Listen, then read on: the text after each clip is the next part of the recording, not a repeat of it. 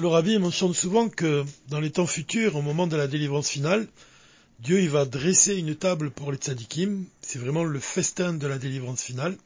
Et pendant ce festin, chaque juif pourra manger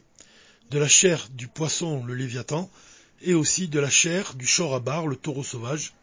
Et aussi, il buvra du vin, le vin méchoumar, le vin que Dieu y garde en secret. Donc évidemment, c'est ce repas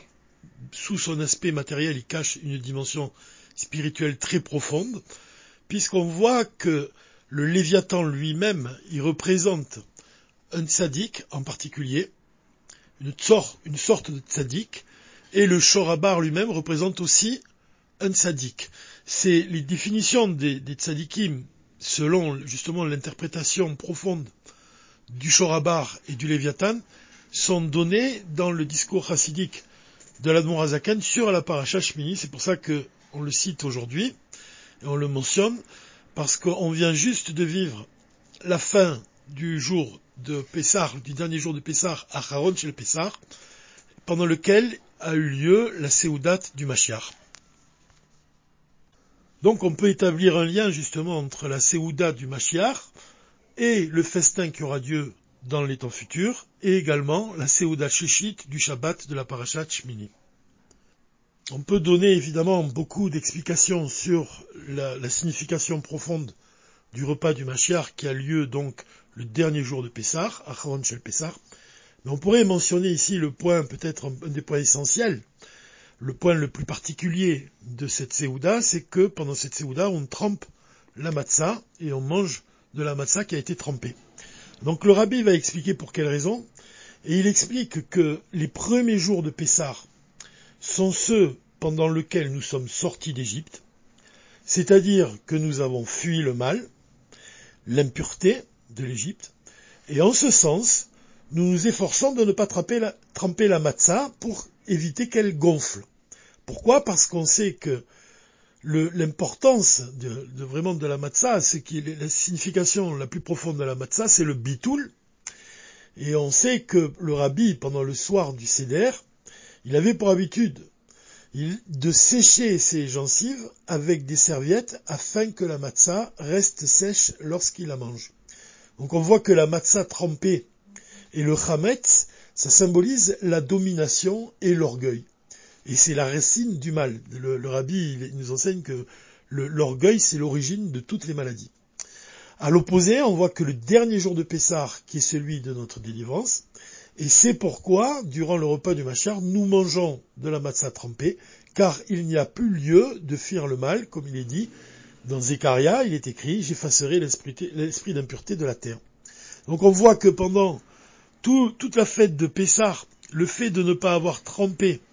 la matzah, et c'est vraiment dans du liquide, ça montre cette, ce travail spirituel qui consiste à fuir le mal, mais plus que cela, à raffiner le mal, à le transformer en bien. Et ça, c'est le pouvoir de l'essence divine, de, de transformer l'obscurité en lumière. Mais le dernier jour de Pessar, donc pendant cette Séouda, on voit que le mal lui-même, il a déjà été transformé, donc c'est pour cette raison qu'on peut tremper la matzah dans un liquide et la manger c'est intéressant de, remarquer que le fait justement de ne pas tremper la, la pendant toute la fête de Pessah, ça signifie que l'on se préserve de toutes les maladies. Et c'est pour ça que la matzah est appelée l'aliment de la guérison.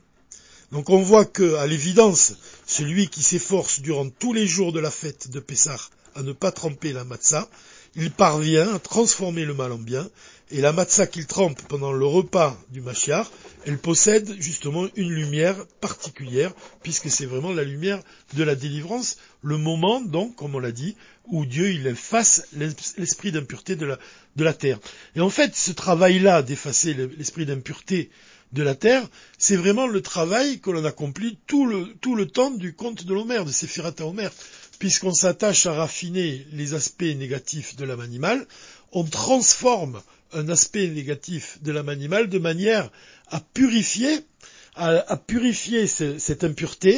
et à utiliser justement la force de, de l'âme animale, la transformer pour qu'elle devienne une flamme divine, qu'elle devienne elle aussi une âme divine qui va s'unir à la première et qui va faire que l'homme lui-même, il va être débarrassé totalement de son impureté au moment, la veille du jour de Shavuot, quand il est parvenu à purifier les sept midotes de son âme animale, qui elle-même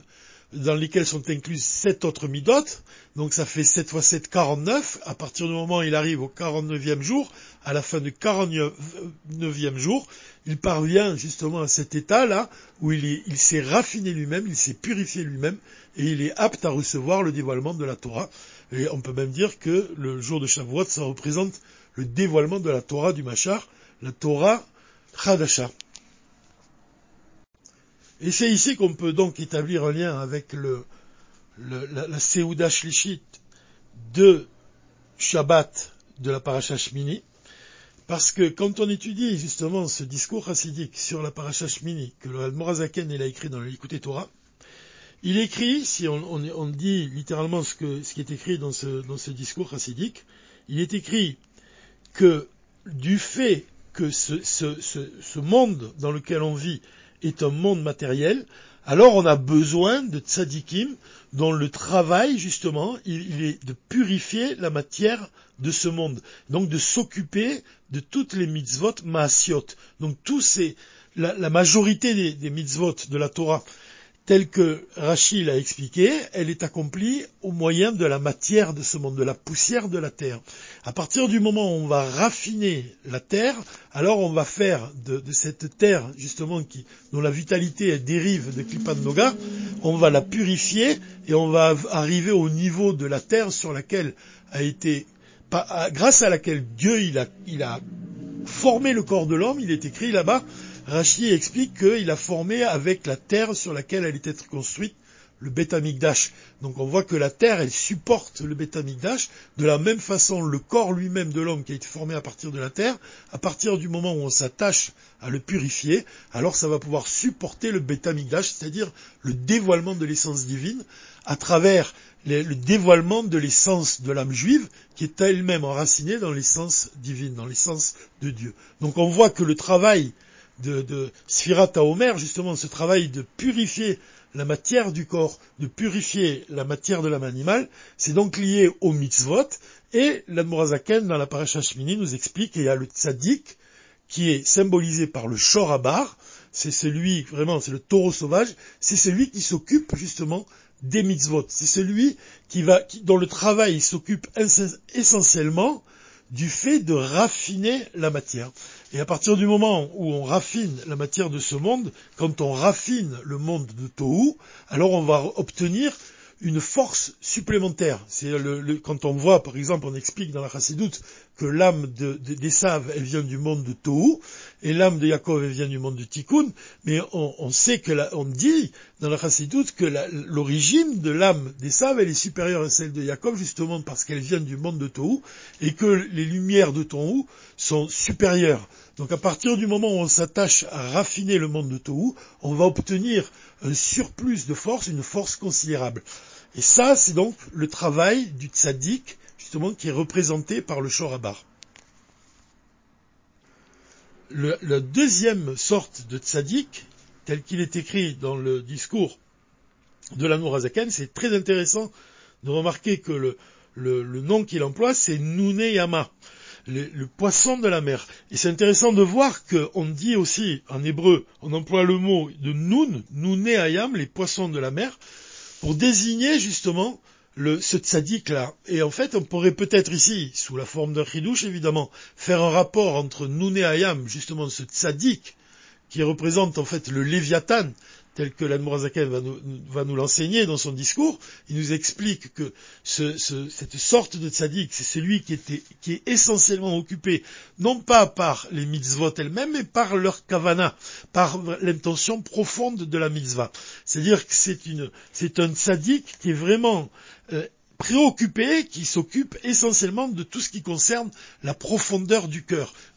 Comme par exemple Rabbi Shimon Bar Yochai, comme, on voit l'Anmorazaken, tous, tous ces tzadikim qui sont euh, essentiellement occupés par justement la profondeur de la Torah, par l'essence de la Torah, précisément ceux-là, ils sont appelés Ayam, les poissons de la mer, et en fait on peut faire un rapport ici vraiment avec la lettre Nun, qui, dont la valeur numérique est 50, et 50, donc c'est le jour de Shavuot, et c'est le dévoilement de la Torah Hadasha. C'est vraiment le dévoilement de l'essence de la Torah. Donc en ce sens-là, on voit déjà que le, le conte de l'Homère, justement, c'est le fait de, de s'attacher à purifier notre corps, justement pour purifier, raffiner notre âme animale et la transformer, pour parvenir à faire de nous-mêmes un réceptacle capable de, de, recevoir le dévoilement de la Torah Hadasha du Mashiach.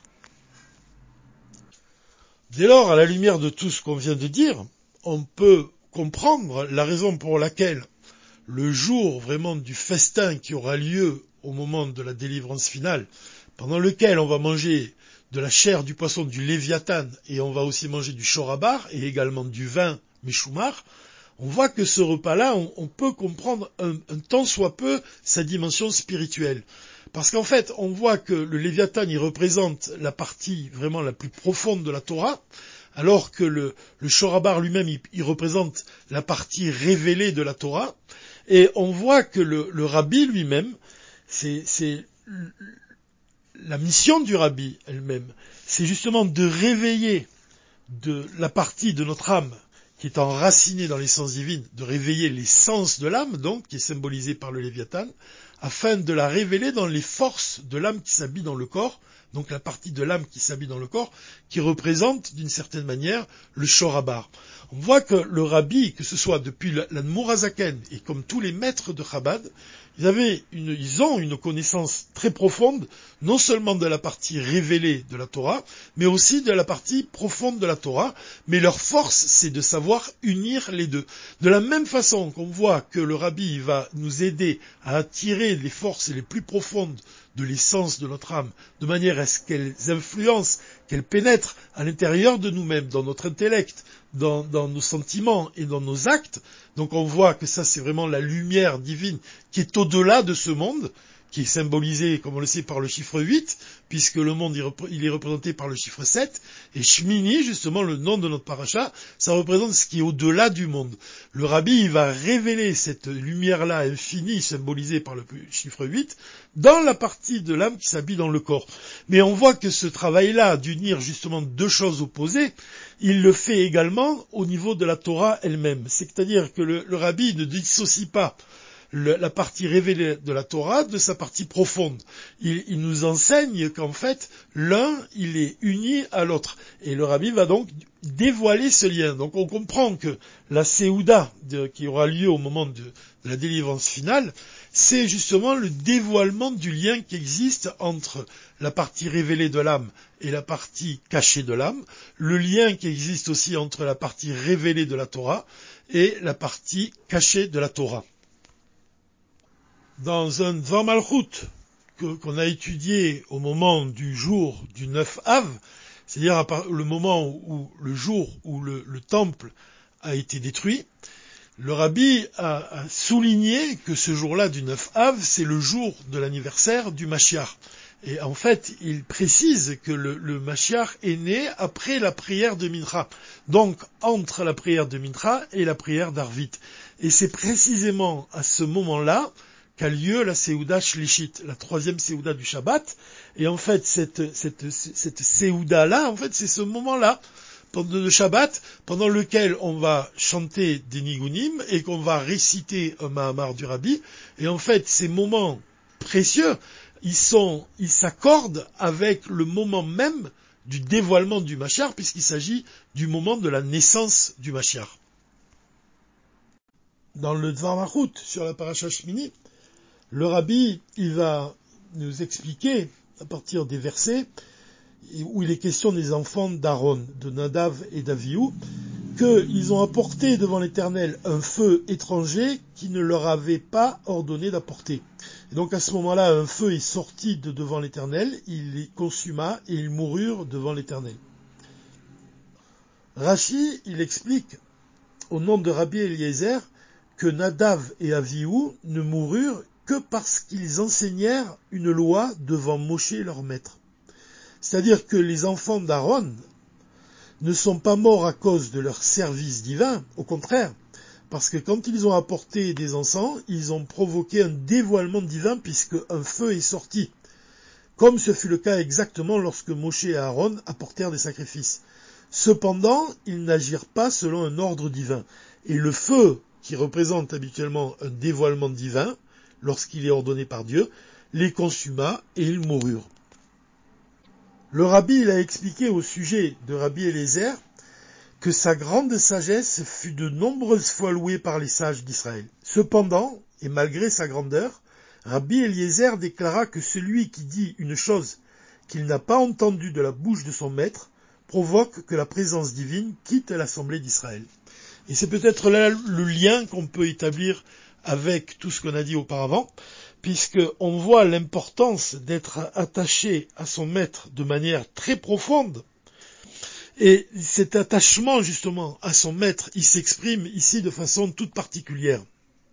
Puisque Nadav et Avihu, ils enseignèrent une halakha devant Moshe qui était leur maître, et ils en furent punis. Et cela même s'ils étaient eux-mêmes des justes, des tzadikim.